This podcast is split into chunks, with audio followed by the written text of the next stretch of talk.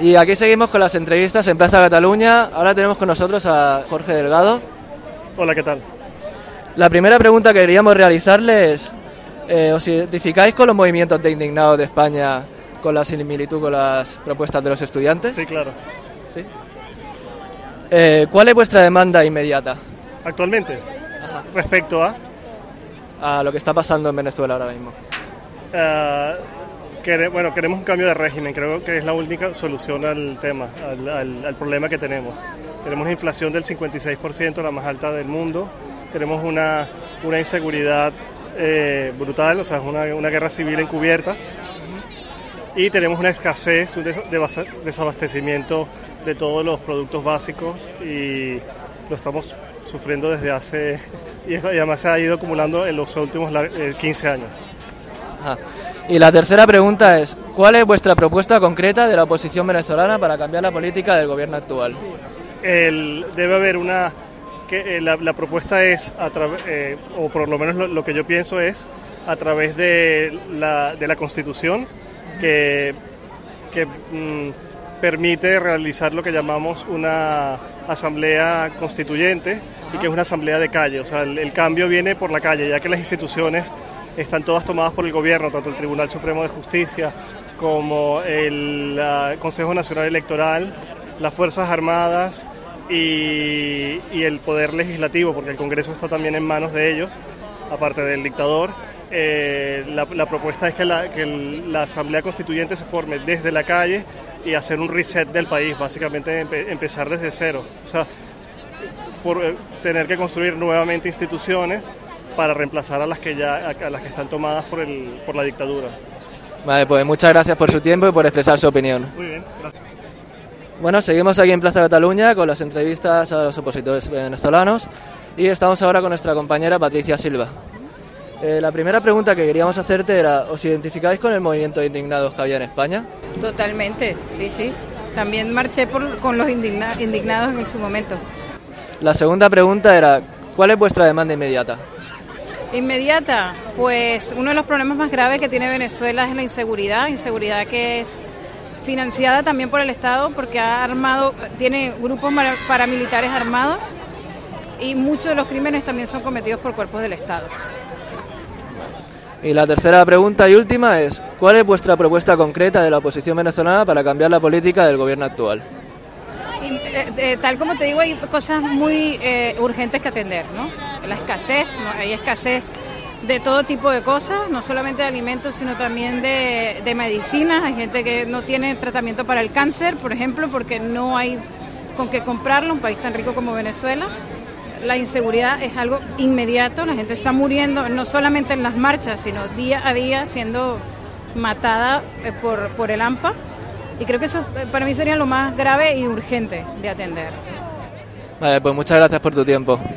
De nada, gracias. Bueno, estamos aquí con el señor. Gianpiero Brozzi. Eh, era para hacerte preguntas sobre, sobre Venezuela. Sí, la claro. primera era, ¿os, ¿os identificáis con los indignados de España? La situación es completamente diferente, no es paragonable. Nosotros aquí estamos reclamando por nuestra vida, no solo por la educación. Estamos reclamando porque nos están matando. La segunda pregunta es, ¿cuál es vuestra demanda directa? Demanda directa. Pues mira, tenemos muchas situaciones. La primera, como ya te dije, la, la vida. Solo una estadística muy sencilla. En el 2013 fueron asesinadas 24.763 personas en Venezuela. Eso es más que en la guerra de Irak, por solo decir. Luego, el desabastecimiento. Hay que hacer colas de horas para poder conseguir un litro de leche colas de horas para poder conseguir un kilo de harina. O sea, la cesta básica, nuestros alimentos básicos de la dieta venezolana no hay en la calle, no se consiguen. Tercero, la economía. Tenemos una, una situación del 56.3% de inflación anual. Eso solo en el año 2013. Sea, estamos en una economía totalmente hiperinflacionaria. Y si luego le agregas la devaluación de la moneda frente al dólar, entonces hablamos de una devaluación de más del 300% en un año. Es una situación económica insostenible y todo gracias a una sola cosa, la incompetencia del gobierno. Y la tercera pregunta es, ¿cuál es vuestra propuesta concreta de la oposición venezolana para cambiar la política gubernamental del país? Mira, hay muchas propuestas. La oposición quiere un cambio de gobierno. Alguna, alguna parte de la oposición lo quisiera inmediato con la caída y con la renuncia del, del actual presidente. Otros quisieran una cosa más, más gradual. Pero es cierto que con el gobierno chavista y con la gente que está en el poder, con el nivel de corrupción que hay en el poder hoy en día, esta solución no es sostenible y se necesita un cambio. Pero ahora lo que están manifestando los estudiantes es que lo que quieren es seguridad, es garantías, es poder estudiar y comer en paz. Entonces, eso es lo, más inmediato. Este mismo gobierno, si lo quisiera, pudiera resolver esos problemas. El problema es que no lo quiere. No lo quiere. Entonces, o este gobierno cambia de actitud o que se vaya y que venga otro.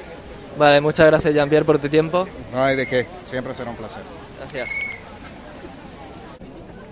Bueno, y seguimos aquí en Plaza Cataluña, en la manifestación SOS Venezuela, y ahora mismo estamos con Isabel Plaza, que nos va a contestar a nuestras preguntas.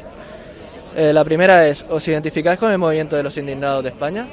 Eh, no, no puedo responder directamente a la pregunta porque eh, algunas cosas que defendían los indignados, eh, yo personalmente, y es algo, es una opinión personal, las desconozco. Entonces no quisiera omitir una opinión en o sea, como representando a mi grupo, porque además no es un tema que hayamos hablado ni que hayamos discutido. Entonces como no sé cuál es la posición de ellos, no quisiera yo dar una, una opinión directa del tema. Vale, la segunda pregunta es ¿cuál es vuestra demanda directa? Bueno, nuestra demanda directa es que se respete que se respeten los derechos fundamentales de los venezolanos. El gobierno, el régimen venezolano en la última semana a partir del 12 de febrero ha cometido crímenes de lesa humanidad que se, que son se pueden comprobar eh, con la información y los videos y las fotos que han mandado nuestros compañeros, además de testimonios de, compañeros del movimiento estudiantil que han sido eh, encarcelados sin, sin pruebas, sin haber cometido ningún delito, que han sufrido eh, tortura por parte del, del gobierno y que aún siguen desaparecidos porque el problema que tenemos es que a causa del cerco informativo que ha, que ha establecido el gobierno, ha sido muy difícil que la gente que falta se comunique. O sea, las familias venezolanas tienen a sus hijos perdidos y no saben dónde están porque es muy difícil comunicar la información ahorita en, dentro de Venezuela. Eh, y la tercera pregunta es, ¿cuál es la propuesta concreta de la oposición venezolana para cambiar la política del gobierno actual?